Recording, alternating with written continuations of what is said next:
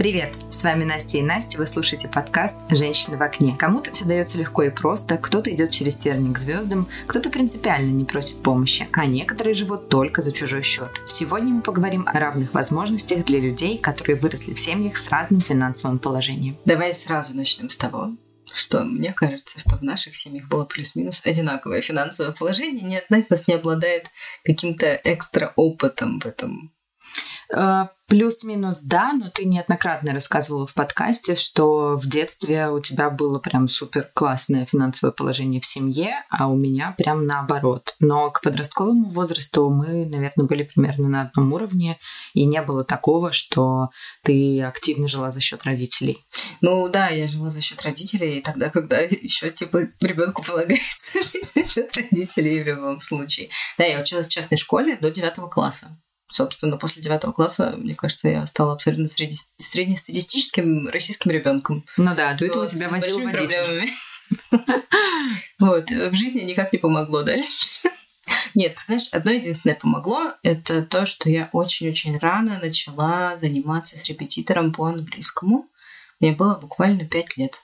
Ну, мне кажется, это ну, сложно назвать типа классным положением, потому что а, я могу сказать, что я тоже начала заниматься английским с пяти лет. А, прям типа супер серьезный репетитор у меня появился с первого класса. Но у меня просто семья делала все для того, чтобы я получила классное образование. Вот. Mm-hmm. И поэтому, типа, все, что зарабатывалось, вкладывалось в меня, в спорт и в мои знания. Ну да, мне кажется, у многих э, людей возраста наших родителей абсолютно одинаковые ценности, то есть делать вообще все возможное, чтобы ребенок получил образование, потому что образование это как будто бы золотой билет угу. в жизнь. Вот, хотя это тоже не всегда так. И кажется, стыдно. Да, абсолютно согласна. И э, классическое вот это стыдно а, не иметь эм, образование магистратуры. А, магистратура. Да, но ты еще застала как бы Боже поколение, мой, которое... Я чувствую себя опять старой. Получила специалитет, а вот мы, кто чуть-чуть помладше, хотя у нас не такая большая разница в возрасте, в общем, у нас есть бакалавриат 4 года и 2 года магистратуры. И в глазах родителей а, бакалавриат бакалавриат это не полное высшее образование, хотя это не так. А, бакалавриат это абсолютно полноценнейшее высшее образование, и степень магистра получать абсолютно не обязательно. Сейчас, мне кажется, решила чью-то судьбу. Да, я, я это официально заявляю. Ну, давай вернемся к нашей теме сегодняшней. Тебе кажется, что человеку из обеспеченной семьи проще добиться успеха? А, с одной стороны, да.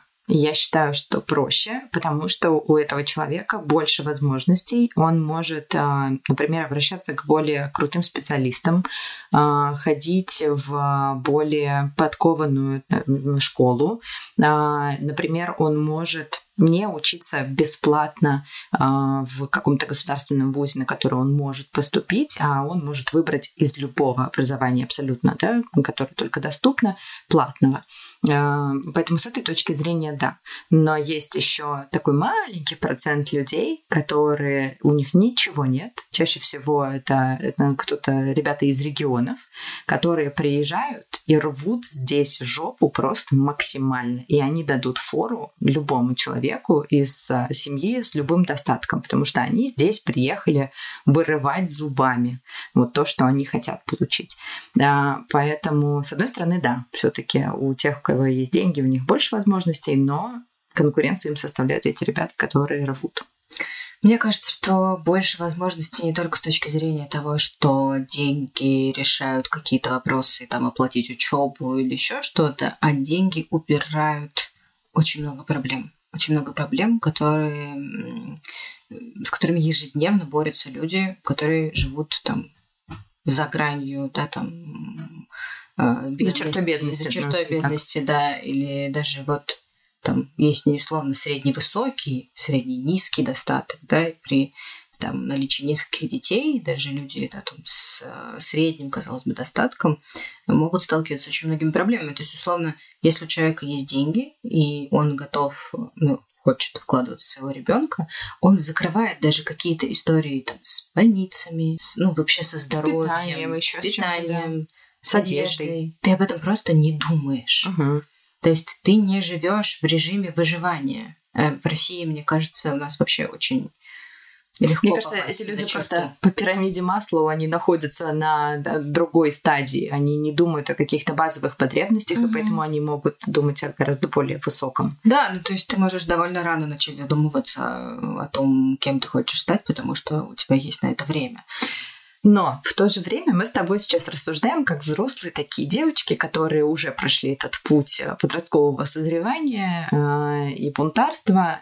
Э, существует огромный процент людей из богатеньких семей, которые жиру бесятся, у них все есть, они не хотят получать никакого классного образования, они не хотят а, ехать учиться, не знаю, за рубеж или здесь учиться, неважно. И они думают, что ну, до конца своих дней их будет кормить мама или папа. И процент таких людей, он тоже очень велик. Если как бы не кормит мама или папа, то человек, соответственно, ищет себе партнера, мужа или жену, который будет его обеспечивать. И у многих именно такая цель в жизни и стоит. И поэтому им вообще пофигу, какое там у них будет образование, у них совершенно другая задача. Ну, мне кажется, что это, кстати, тоже такое довольно м, стереотипный, э, стереотипное представление о э, детях богатых родителей, когда человек ничего не хочет делать, он просто лежит, ведет праздный образ жизни и, не знаю, хочет тусоваться, ездить на Ибицу и более ничего не делать. Э, в сериале про Анну Дель, Дельви, uh-huh. который вышел на Netflix в этом году, как раз есть такой персонаж. Это Э, дочь э, юриста, который помогает этой Анне, и вот этот юрист противопоставляет Анну, которая типа что-то хочет сделать, своей дочери, которая там э, трижды бросала уже какие-то учебные заведения, никак не может найти себя в жизни. Ну вот, и мне кажется, что, господи, даже если ты можешь предоставить своему ребенку возможность искать себя, ну, даже праздно на Ибице, и это не бьет сильно по твоему финансовому положению, господи, да пусть. А я не согласна. Нет, я не согласна. Ну, как бы эм, очень много можно так и долго, как бы окей, ну, пару лет ты потусовался, поискал себя на Ибице, э, и, допустим, этот период затянулся как бы где вот та самая точка, когда необходимо бить тревогу и говорить, так, ну все, ну уже столько лет прошло, как бы натусовалась, не нашла себя, а ну, что сейчас ты будешь делать? Вот как бы отмотать вот это время назад и провести его правильно и с пользой ну, невозможно. Поэтому как бы я, я не считаю, что нужно прям с кнутом ходить с ребенком и постоянно следить за тем, действительно ли он там чего-то добивать в своей жизни или сейчас просто праздно проводит свое время. А, окей, пусть в какой-то период своей жизни замечательно тусуется в студенческие годы, но в определенный момент необходимо браться за голову.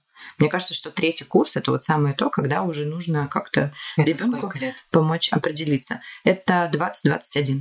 20-21, ты считаешь, что 20-21 надо уже все решить? Да. Боже, если мне вернуть 20-21, сказать, типа, успокойся. Впереди еще очень много сегодня. Была бы просто все это счастлива. Мне кажется, 20-21 это ужасно рано. Ну, типа, ты еще, все, еще ребенок. Итальянские мамы закидали бы тебя камнями. Я знаю. Там можно до 30 лет mm. спокойно думать о том, что будет сегодня на ужин, пицца или лазанья. Это так, это действительно так. А девушки и, и парни в России такие, господи, 25 лет, я все еще не миллионер. Да, у меня не 38 детей. И нет своей квартиры в центре Москвы, боже мой. Да, у нас был с тобой об этом подкаст, поэтому те, кто не слышали его, обязательно послушайте. А, он достаточно забавный. А, так вот, короче, я максималист, наверное. Ну, в общем, я считаю, что нужно дать возможность ребенку натусоваться, но родителю из обеспеченной семьи нужно в какой-то момент помочь ребенку выйти из этого тусового периода, потому что так тусоваться можно бесконечно долго. Я просто могу на примере там, своих одногруппников сказать, а, не то чтобы это вот тусовые ребята, но это люди, которые сначала очень праздно жили все четыре года бакалавриата в университете, сильно как бы там не заморачивались, на работу не бегали, ходили с красивыми сумочками ЛВ, на, макияжем и причесочками и ездили на шикарных машинах в университет. А, собственно, бакалавриат закончился, все ребята из среднестатистических семей ломанулись работать. Ну, как обычно это и бывает. А, а вот эти ребята как раз-таки пошли на магистратуру они, ну, как бы, ну, нужно продолжать обучение. У меня еще два года студенчества. И вот как раз-таки эта категория людей чаще всего ходит на выставки. Ну, то, что я вот, я сужу по Инстаграму, давайте так, это не какие-то мои близкие друзья. Они путешествуют, как-то вот наслаждаются жизнью, все, все замечательно. А потом, бац, выходят замуж, рожают детей, и как бы, ну, все, ну, цель, цель достигнута. Ну, вот. это как-то это сразу только про девочек, как бы ты сказала, выходят замуж детей. Ну, мальчики, хорошо. Что? Мальчики, ну, короче, про мальчиков, которые праздно вели свой э, студенческий период, я сказать ничего не могу, потому что карьерно они сейчас не блещут. Я вообще не знаю, чем они занимаются. Это не, не пойми что, я бы так это сказала. Это не то, что они обязаны были а, пойти там по рекламе связям с общественностью и раз, развиваться в этом направлении. А, нет вполне себе классно, когда вы становитесь звездой в том направлении, в котором вы себя находите, и вы там классно реализовываетесь. Но я не вижу такого. Ну, как бы, алло, нам скоро 30 лет, и я не вижу каких-то больших достижений. Мне нужно... Даже тебе скоро 30. Мне, да, мне нужно больше достижений. Покажите мне достижения. Да, да, вот поэтому твои дети будут ходить на 28 кружков. Они будут ходить на 28 кружков, которые им будут нравиться. Да, китайский в утробе. Да.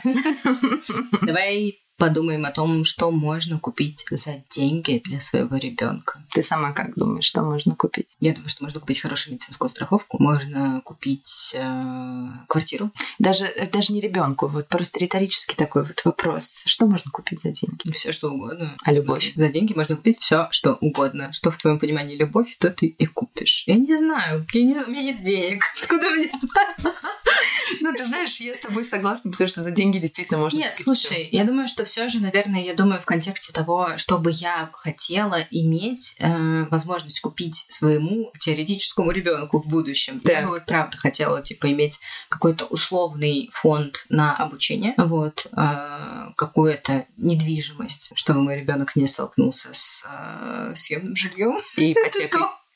То, от чего хочется уберечь. Ты прям. знаешь, вот, кстати, не соглашусь, потому что в съемном жилье тоже есть свои плюсы. Конечно. Я однажды услышала, не помню от кого, от кого-то из бывших коллег, теорию о том, что а, вне зависимости от того, где ты работаешь, ты можешь снимать жилье рядом. Ты не привязан ни к какому месту. И это действительно круто. Ну, то есть меня, честно говоря, задалбывает ездить там по часу, по полтора на работу.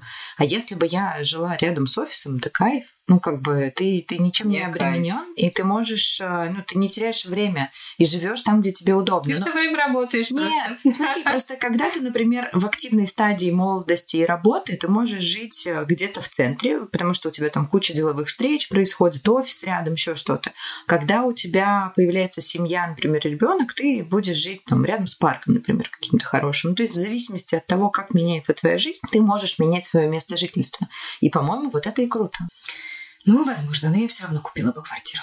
Но я ни в коем случае не отговариваю от покупки квартиры твоим детям. Пусть потом Моим не говорят, чтобы эта тетя Настя отговаривала нашу маму. Задокументировать запись.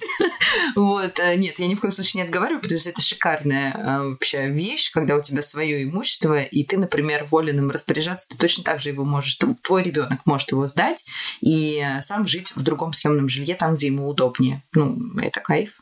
Круто. Наверное, последним пунктом я скажу, что это путешествие. Да. Путешествие это насмотренность, и это, это очень много значит.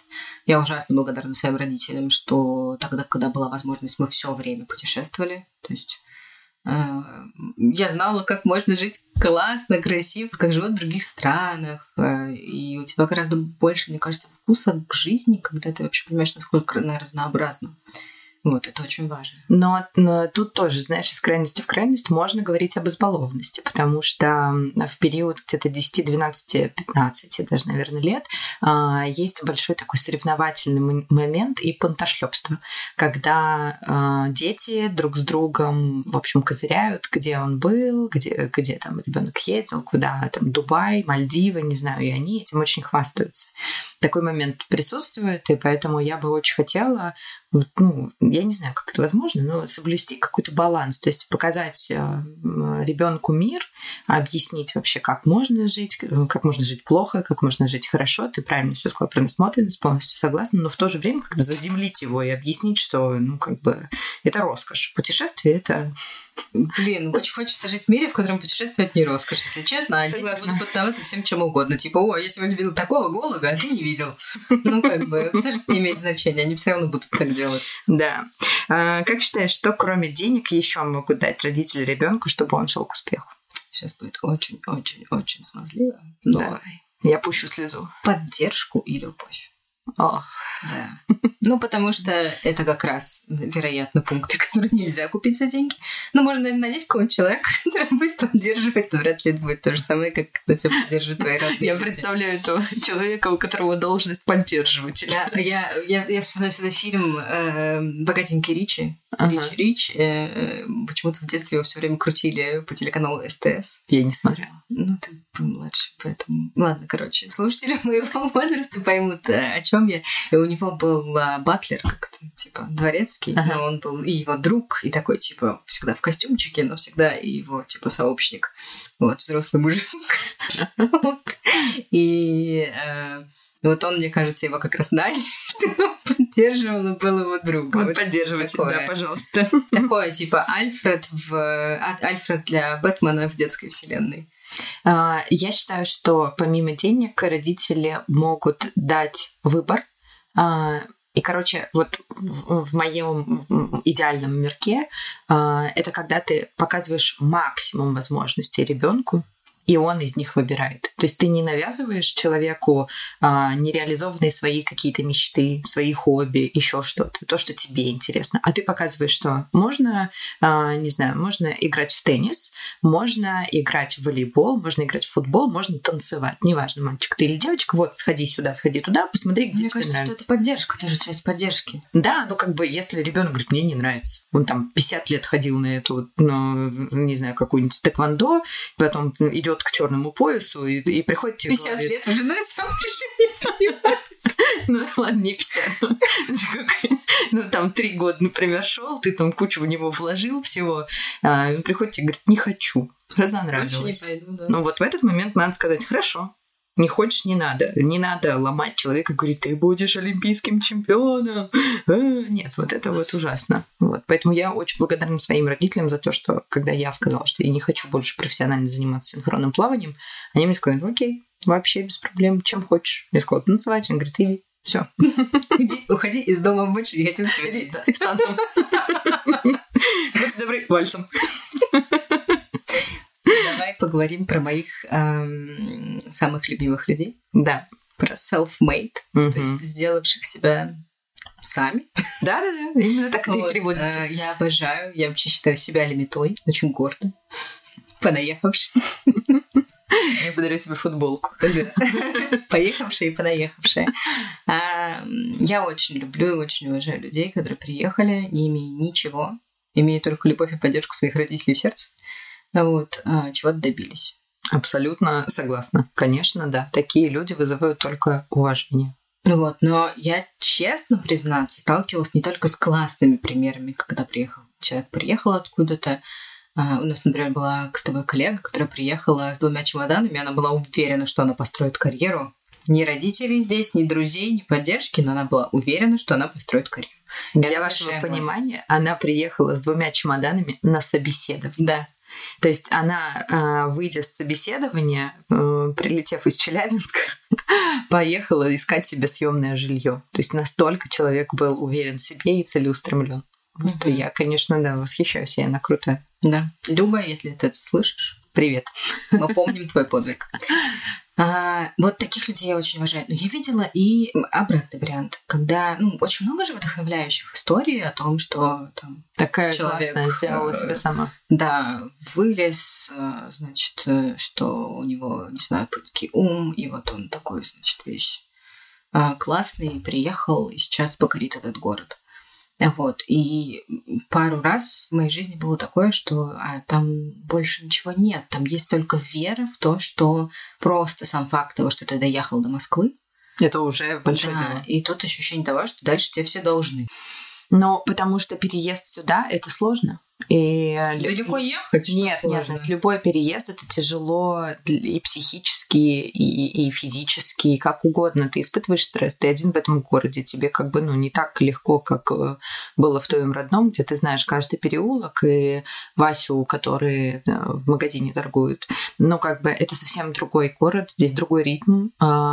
И действительно выбраться, во-первых, не всегда семья поддерживает, когда ты принимаешь решение это уехать. Факт, да. И когда ты борешься, например, годами и там ждешь своего 18-летия для того, чтобы свалить, и каждый день ты слышишь, у тебя ничего не получится, и вообще сиди здесь, нет, останься рядом с мамой, и ты наконец-то из этого вырываешься, поэтому тебе кажется, что нифига себе вот это я отмочил, вот это я уже приехал, я, а я красавчик.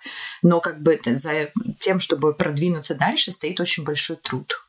Э, и, и как бы добиться чего-то действительно сложно. Москва тяжелый город для тех, кто пытается. Ну, любой мегаполис очень тяжелый для да. людей, которые хотят добиться каких-то высот. Да, и здесь надо пахать, как бы.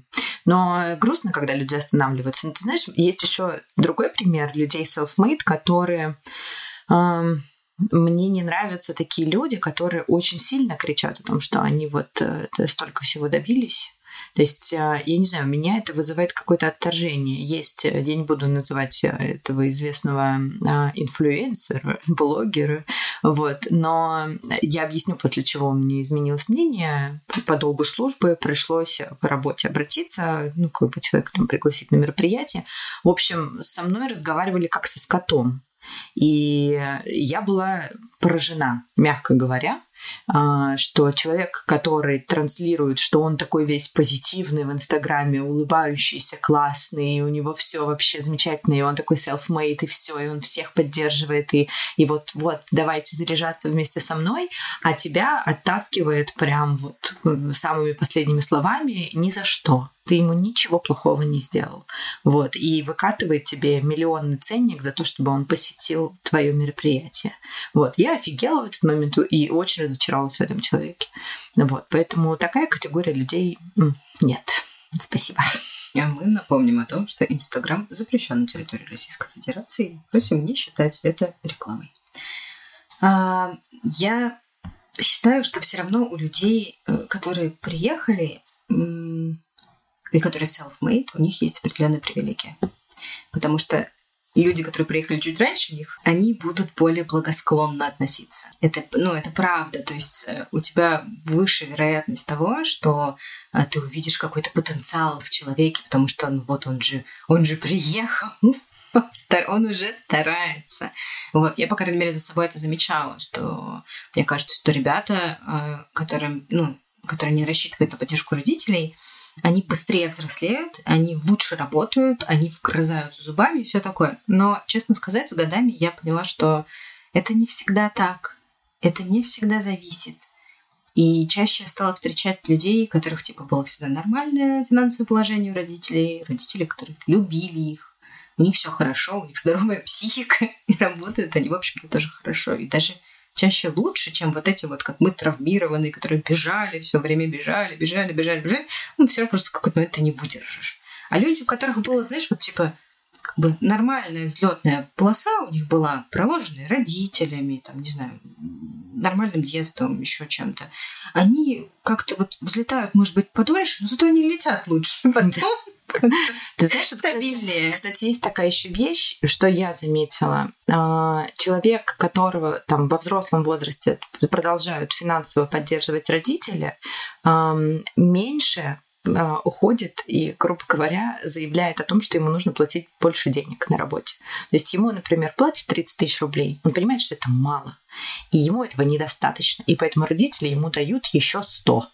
И он живет на эти 130. И он как бы хочет зарабатывать больше.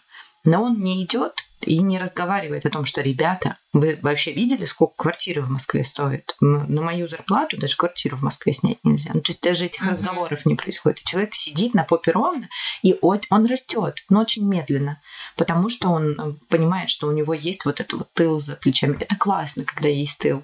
Но кажется, что иногда надо отпустить детей в свободное плавание, и пусть они месяцок вот поголодают, в чем-то себе откажут, там, маникюр не сделают или, не знаю, пивка лишний раз не выпьют, но зато они они в конце этого месяца подойдут к начальнику и скажут, я хорошо работаю, поднимаем мне зарплату. Может, Либо уйдут в другое место. объяснить человеку, как просить повышения, а не А, отнимать не деньги на пивко.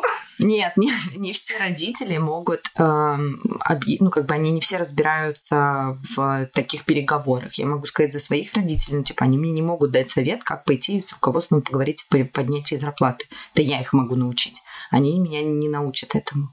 Вот, а, поэтому тут сложно говорить за всех родителей, чему они могут научить, а чему не могут. Профессии разные. Тем более, если мы говорим о родителях, э, простите меня, ну в регионах чаще э, это более простые люди, которые не сидят в офисах и не ходят, например. Ой, прям в офисе дофига сложные люди сидят, прям Ну, на гений. Нет, давай так. В офисе более прозрачный, понятный карьерный путь, и понятно, к кому идти просить повышения. Ну, это мы с тобой понимаем просто, как все в офисе устроено. Условно, как э, строить карьеру на производстве, я вот в душе не понимаю. Ну вообще. да. Да, тоже. Потому что все по-разному. Да. Ну, короче, я, мне кажется, что вводить человека в еще больше стресс, чтобы он начал действовать, это просто очень знакомая нам с тобой история, потому что мы в стрессе всегда действовали. Мы Наверное. понимаем, что, ну вот если вот здесь кислородик-то как-то это подкрутить, то человек, может, побыстрее поплывет Не и знаю, найдет какую-нибудь другую еще. Я, наверное, оперирую исключительно собственным опытом, как со мной поступила моя мама, и поэтому я считаю, что это действенно. То есть, когда я получила первую зарплату, 15 тысяч рублей, я прибежала радостно, трясла этими деньгами, пошла купила маме сумку. Короче, я, ну, я очень радовалась, то есть я наконец-то начала зарабатывать деньги. Вот. И на вторую зарплату а, мама ко мне подошла и сказала, «А, Настенька, маникюр теперь за свои. Вот. И я такая, «М, блин, от зарплаты ничего не останется. Вот я сделала маникюр, я поняла, как жить там на 10 тысяч рублей. А, а потом мама пришла ко мне и сказала, Настенька, мы живем в одной семье, поэтому иногда заходи в магазин и тоже покупай продукты в семью. И вот этот плавный переход, потому что это не значит, что я оставила только со своей зарплатой. А, я все равно жила в родительской квартире, я ела из родительского холодильника. Ну, как бы там мама мне продолжала одевать в магазинах. Ну, как бы нельзя сказать, что это был самостоятельный оперившийся птенец. Но мама постепенно как бы вот эти вот по чайной ложечке дозировала. И кажется, что получился крутой кейс. Короче, я, по крайней мере, довольна. У меня нет какой-то супер травмы, что меня выкинули на улицу и сказали, теперь живи сама. А, Но в то же время я поняла, что, блин, надо как-то, ну, больше, больше от родителей отходить и больше самостоятельности. У меня последний вопрос к тебе, я тоже попробую на него ответить. Во сколько лет ты перестала брать деньги у родителей? И во сколько лет ты считаешь нормально перестать зависеть от родителей? Так, я перестала брать. эм, Мне еще помогали со съемом квартиры немного, типа в 22 года. Полностью на самообеспечении, когда вообще ни копейки, это где-то 23-24 года. Я судорожно пытаюсь вспомнить. Честно говоря, не могу. Но я понимаю, что точно первые там несколько курсов университета, то есть типа там 17, 18, 19, 20 лет, абсолютно точно. Вот, и, наверное, наверное 20, 21. А, но родители помогли мне купить квартиру, они дали мне денег на первоначальный взнос. Вот, я не вижу в этом тоже ничего страшного. Я не умела копить, началась сильно позже. Вот, мне кажется, что на самом деле нормальный возраст, когда тебе типа окей, еще брать деньги у родителей а, и жить с ними и все такое, это до 25. Ну, да, но ближе к 25 уже пора съезжать, я бы так это сказала. То есть, ну, как бы 23-24. Ну, зависит от возможностей. Ты да, знаешь, ну, люди не всегда этого хотят. да, да. Как бы, если вы этого не хотите, вам Опять же, 58, итальянские мужчины, которые живут до 30 с мамой. Но у нас другой менталитет. Ну, как бы мне уже странно было бы сейчас смотреть на 30-летнего мужчину, который до сих пор живет с мамой. У меня были бы к нему вопросики. Ну, опять-таки, если нет каких-то особенных жизненных обстоятельств, у меня, наверное, тоже были бы вопросики. Ну, как-то, кажется, хочется жить свою жизнь. Да, просто ты еще меряешь по себе. То есть я, как человек, который достаточно рано от родителей отделился, а, мне вот смотреть на ситуацию, когда, ну, если мужчина в 30 лет не сепарировался от родителей, это значит, что мы с ним разные. Это значит, Мгм. что у него другой уклад жизни и э, цели разные. И поэтому дальше нам просто будет тяжело вместе. Ну, в конце концов, кто мы такие, чтобы кого-то судить? С вами были «Женщины в огне». Помните, что даже маленькие победы важны, жизнь переменчива, как курс доллара, а самое ценное – это вы сами. Слушайте нас на всех платформах и ждем вас в нашем чате в Телеграме и ВКонтакте.